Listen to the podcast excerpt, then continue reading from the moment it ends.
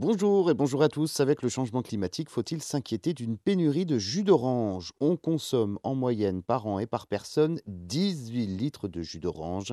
Les récoltes d'oranges sont de plus en plus faibles dans le monde à cause de bactéries ou encore du dérèglement climatique.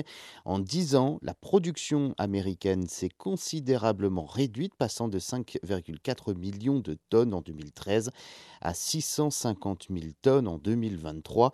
La Floride, deuxième producteur mondial après le Brésil, est l'État des États-Unis le plus touché à cause de l'ouragan Yann en septembre 2022.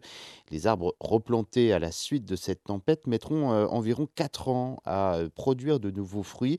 La Floride se bat hein, également depuis 17 ans contre une maladie, la maladie du dragon jaune qui pourrit ses récoltes.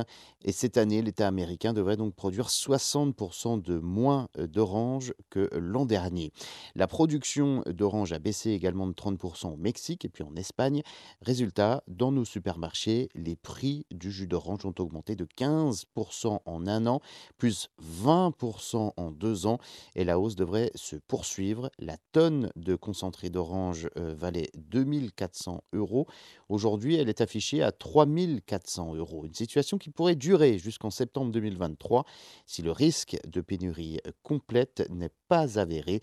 L'augmentation des prix est certaine. Les consommateurs paieront leur bouteille de jus d'orange 50% de plus que l'été dernier.